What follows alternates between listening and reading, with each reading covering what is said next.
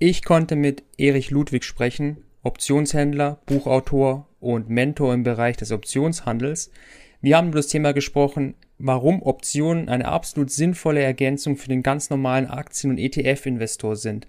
Warum die vielleicht für dich sinnvoll sind, die Optionen und welche Möglichkeiten und Chancen du mit denen hast, dein Aktiendepot zu verbessern, erfährst du im Video. Viel Spaß!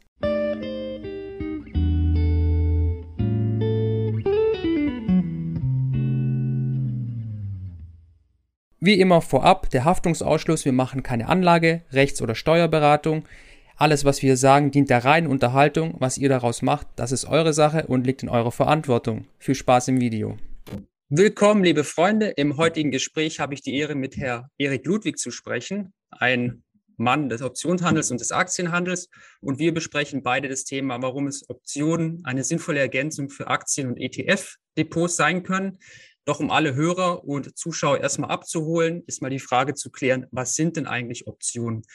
Eine Option ist eine Vereinbarung zwischen zwei Parteien. Die Vereinbarung, die Option eigentlich, regelt, wie viel eines Basiswerts, das nennt sich Underlying, bis zu einem festgelegten Verfallsdatum, das ist das sogenannte Expiring Date, zu einem vorher fixierten Preis, das ist der Strike, gekauft oder verkauft werden können.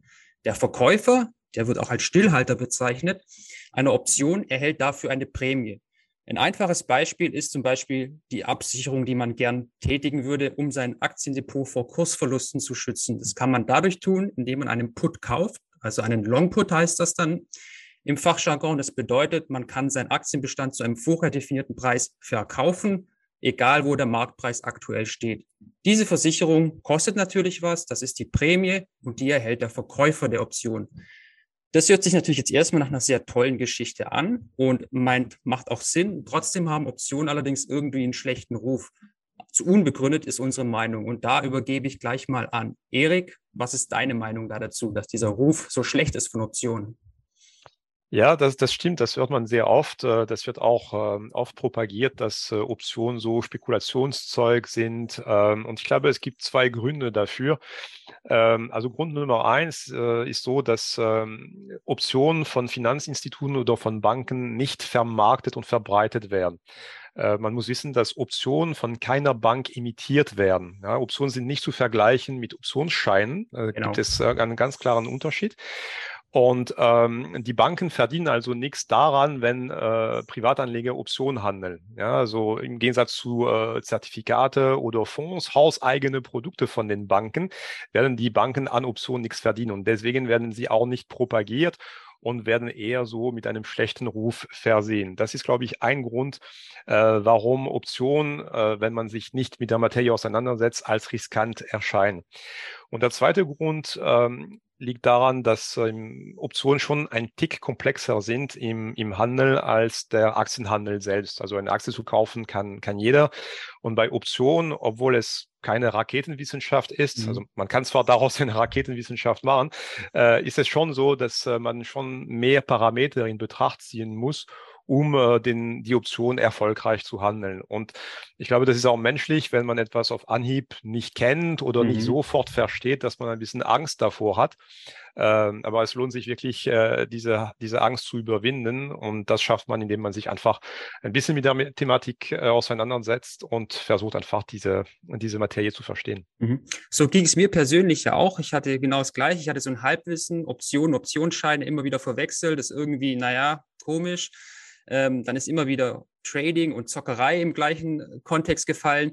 Aber deswegen habe ich lange die Finger davon gelassen. Dann habe ich mich aber irgendwann doch mal aufgrund von einem anderen Finanzblock näher damit beschäftigt und habe eigentlich gesehen, dass für mich als ganz einfacher Privataktien- und ETF-Investoren Optionen, auch wenn man sie nicht in voller Kapazität handelt, mit allem, was möglich ist, große Vorteile bringen. Ein Beispiel da ist zum Beispiel, dass man mit Cash Secured Puts, das ist eine Option, also eine Verkaufsoption, die man verkauft, ähm, und damit dann Aktien bekommen kann, das eigentlich ein besserer Limitkauf ist. Wenn ich selber definiere, Aktienwert ist für mich ab dem Kurswert fair und ich würde ihn gerne kaufen, habe ich ja die Möglichkeit, eine Limit Order zu setzen. Dann wird die ausgeübt oder nichts, ist okay. Oder ein Cash Secured Put, da verdiene ich die Prämie, weil ich ja als Stillhalter auftrete. Und wenn das passiert, passiert genau das gleiche wie beim Limit-Kauf. Ich habe die Aktie, nur dass ich sie noch günstiger habe, weil ich ja die Prämie kassiert habe. Das ist für mich zum Beispiel ein so ein toller Vorteil, den man als Aktien-ETF-Investor nutzen kann von einer ganz einfachen Option. Genau, also eigentlich hast du schon alles, äh, fast alles gesagt und perfekt zusammengefasst. Brauche ich kaum noch was hinzuzufügen. Vielleicht einfach nur ein, ein, ein Beispiel tatsächlich. Also angenommen, du, du hast eine, eine Aktie im Blick und die kostet äh, 100 Euro äh, und die hättest du gerne in deinem Depot, aber du, du möchtest nicht mehr als 90 Euro für diese mhm. Aktie mhm. zahlen. Äh, was macht der Aktionär, der keine Option handelt? Der wird tatsächlich in seinem Depot eine, einen Auftrag platzieren, bitte kaufe diese Aktie, äh, sobald sie auf 90 Euro fällt. So, jetzt aber kann, kann Folgendes passieren, die Aktie steigt, ja, dann geht der Aktionär leer aus, weil er die Aktie nicht äh, erworben hat. Oder die Aktie bewegt sich seitwärts. Gleiches Problem, er verdient nichts. Oder die Aktie fällt, aber sie fällt nicht auf die 90 Euro. Äh, gut, da hat er zumindest den Vorteil, dass er nicht direkt in die Aktie investiert hatte und Geld verloren hat, aber er geht auch leer aus. Und wie du es äh, richtigerweise erwähnt hast, mit einem Cash-Secured Put, das ist eine sehr einfache und sehr effiziente Strategie, dann verkaufst du eine Put-Option mit einem Strike, oder Ausübungspreis im deutschen Fachjargon von zum Beispiel 90 Euro und du vereinnahmst dadurch eine Prämie, beispielsweise 100 Euro an Prämie. So, und da, wenn sich diese Szenarien ausspielen, die Aktie steigt, sich seitwärts bewegt oder fällt, aber nicht tiefer als 90 Euro, bekommst du zwar auch nicht die Aktie eingebucht, aber du hast zumindest diese Prämie von 100 Euro, mhm. die teilweise je nach Parametern eine jährliche Rendite von mehr als 10 Prozent zum Beispiel äh, äh, aufweisen kann. Ja?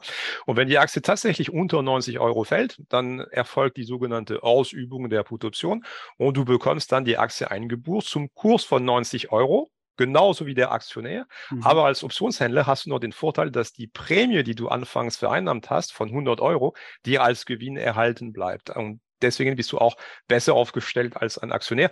Und das ist übrigens auch ein Grund, warum man auch hier sagen kann, dass der Optionshandel, wenn man es so betreibt, weniger riskant ist als der direkte Kauf von einer mhm. Aktie, weil hier rein mathematisch gesehen hast du ähm, ein, also weniger Risiko quasi, als wenn du die Aktie direkt gekauft hättest. Mhm.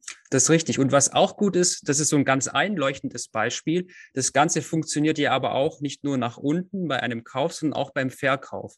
Wenn man zum Beispiel sich überlegt, viele fangen mit Aktien-ETFs an und dann irgendwann beginnen sie mal so Aktienscreener zu verwenden wie Aktienfinder, Fastgraph oder Guru Focus und machen ihre eigene Fundamentalanalyse und ermitteln dann einen fairen Wert von Value-Aktien. Und da gibt es natürlich nicht nur die unterbewerteten Aktien, sondern auch die überbewerteten Aktien. Und sinnvollerweise müsste man natürlich auch überbewertete Aktien jetzt verkaufen, weil die sind ja Return to the Mean müssen sie ja irgendwann wieder fallen. Das geht natürlich auch in die andere Richtung. Also das Gleiche, was du beschrieben hast, kann man auch mit so einer genannten Call-Option machen, einer Verkaufsoption, also als Call, dass man überbewertete, also aus seiner Sicht überbewertete Aktien ähm, im Depot auf die Call-Option schreibt, damit eine ähm, Prämie vereinnahmt und sollten die den für sich definierten Wert, wo sie einfach nicht mehr attraktiv sind, weil überbewertet, überschreiten, verlassen die aus Depot. Wenn das nicht tun, kann man damit auch regelmäßige Einnahmen generieren. Genau, das ist die sogenannte Covered Call Strategie oder auch teilweise so Wheel Strategie, genau. Äh, wichtig ist natürlich, dass diese Calls immer gedeckt sind. Ja. Du hast es erwähnt, man mhm. muss die Aktien im Depot haben und keine nackte verkaufte Calls genau. handeln. Äh, aber ja, das ist so eine, eine, ein Mechanismus, von dem ich jetzt nicht unbedingt äh, überzeugt bin. Also ich handle da das nicht so wirklich, aber äh, man kann es machen tatsächlich, Aktien im Depot halten und äh, Calls dagegen schreiben, um mhm. zusätzliche Prämien zu vereinnahmen, um eventuell dann die Aktien loszuwerden werden, verkaufen, wenn man möchte, oder zumindest, wenn die Aktie sich nicht positiv entwickelt, diese Prämien zu vereinnahmen und die Gesamtrendite aufzupeppen sozusagen. Ja. Und was ist dein Kritikpunkt an dem Vorgehen? Warum machst du das nicht standardmäßig? Was ist da so deine Befürchtung oder dein kritischer Punkt an der Geschichte? Ja, also wenn ich jetzt zum Beispiel Cash Secured Put handle, mhm. vermeide ich tatsächlich die Ausübung äh, der Option und die Einbuchung der Aktien. Mhm. Äh, also da könnte man lange darüber referieren, aber grundsätzlich ist es so, wenn du die Aktien im Depot hast, ähm, diese Aktie kannst du dann nicht mehr so managen. Solange mhm. du allerdings die Option hast, die Put-Option, da gibt es zig Techniken, um dein Trade noch zu verbessern. Aber bei mhm. den Aktien, wenn du sie einmal im Depot hast, bist du denen quasi ausgeliefert. Da können mhm. sie nur noch steigen oder fallen. Mhm. Und ähm, dass die Call-Option irgendwann irgendwann ausgeübt wird und dass die Aktien aus dem Depot verkauft werden, da gibt es überhaupt keine Garantie dafür, mhm. vor allem wenn die Aktie dann permanent fällt. Mhm. Auch das wird jetzt ein bisschen technisch.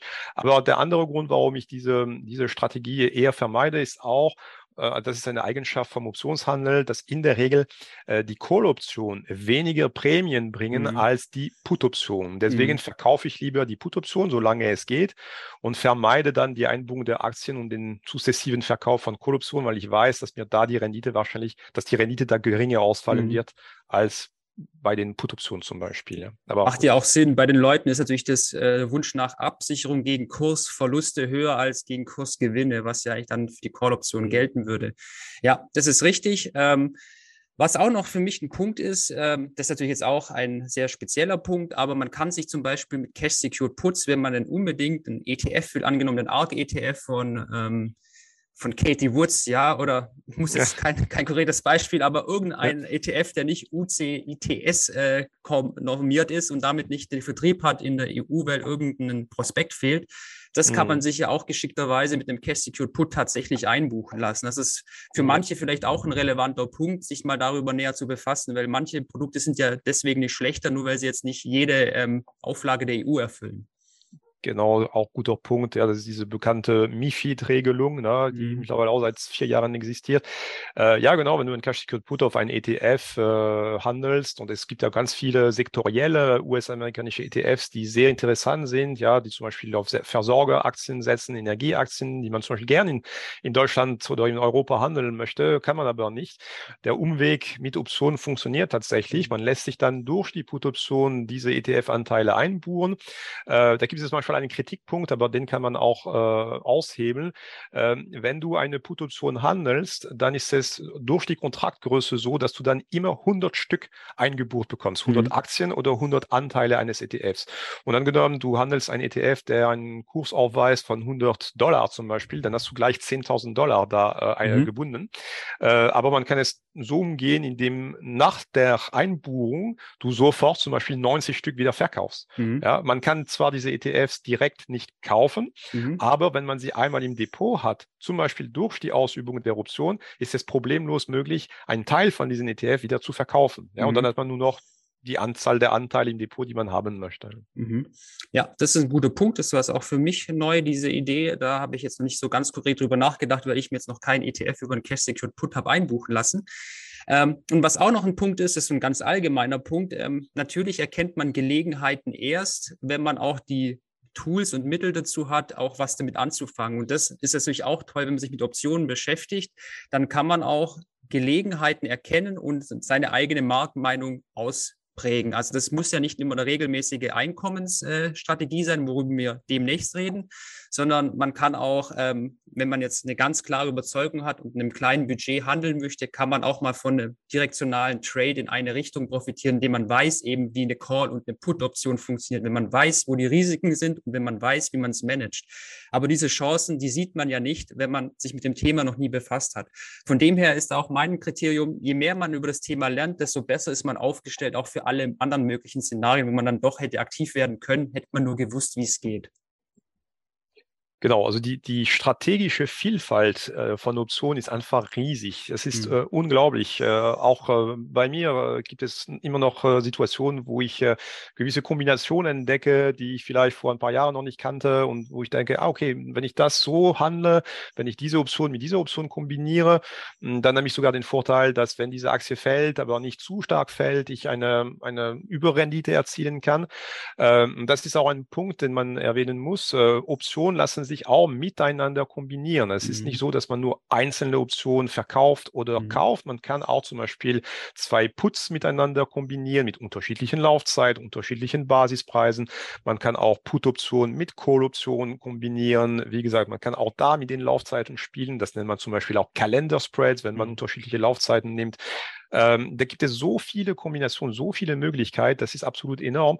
Äh, und du hast recht, wenn man sich nicht damit beschäftigt, dann weiß man gar nicht, dass äh, solche Chancen sich tatsächlich ergeben äh, mhm. durch den, den Optionshandel. Du hast jetzt schon deutlich komplexere Strategien angesprochen, wo man quasi verschiedene Optionen und Laufzeiten miteinander kombiniert. Aber es gibt ja auch noch Strategien, ähm, um Einkommen für Stillhalterprämien zu kassieren. Die sind auch gar nicht so kompliziert. Da gibt es einfache Regelwerke. Das besprechen wir im nächsten Teil. Mhm. Und ich danke dir jetzt schon mal für diese kurzes Gespräch zum Thema, warum Optionen sinnvoll sein können für den Aktien-ETF-Investor. Und wir sehen uns dann im nächsten Teil. Bis dann danke. und ich danke dir. Wenn du auch mehr über den Optionshandel lernen willst, zum Beispiel, ob Optionen dir als Privatinvestor im Aktien-ETF-Bereich irgendwelche Vorteile bringen, Kleiner Spoiler, das können sie. Oder wenn du regelmäßige Einnahmen erzielen willst durch Optionsprämien, dann schau doch mal bei uns auf dem Blog vorbei. Dort haben wir eine hundertprozentig kostenfreie neunteilige Artikelserie, wo wir unseren Werdegang im Bereich der Optionen dokumentiert haben alles zu Optionen. Was ist eine Call-Option, was ist eine Put-Option? Welchen Broker sollte man wählen? Was für Strategien gibt es für Anfänger, die gut funktionieren? Wo muss man aufpassen? Und natürlich auch das leidige Thema der Steuern. Alles ist mit vielen Step-by-Steps hinterlegt, vielen Bildern und Screenshots und natürlich Videos, in denen wir in unseren Depots zeigen, was wir tun, dass ihr das möglichst anschaulich habt. Wir haben auch eine rege Telegram-Gruppe mit auch ein paar sehr erfahrenen Optionshändler drin, wo wir auch quasi über den Tellerrand hinausschauen und auch komplexere Strategien uns anschauen, so dass wir immer Neues lernen und immer mehr erfahren. Wenn das was für dich ist, dann guck doch mal vorbei, lese es dir durch.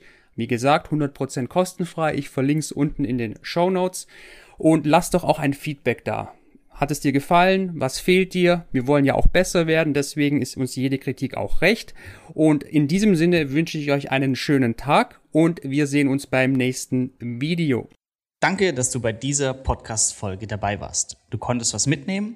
Leite ihn gern an deine Freunde weiter, die mit dir Vermögen aufbauen wollen. Geteilte Freude ist doppelte Freude. Alle wichtigen Links der Folge findest du in den Show Notes. Wenn du den Geldschnurrbart Podcast aktiv mitgestalten möchtest, verlinke @geldschnurrbart auf Instagram und stell uns deine Frage. Vielleicht ist sie dann schon bald Thema in einer neuen Folge. Ansonsten hilft uns jede Bewertung auf iTunes oder Spotify. Vielen Dank dafür. Auf das unser Vermögen und unsere Zufriedenheit weiter wachsen. Bis zum nächsten Mal, dein Geldschnurrbart.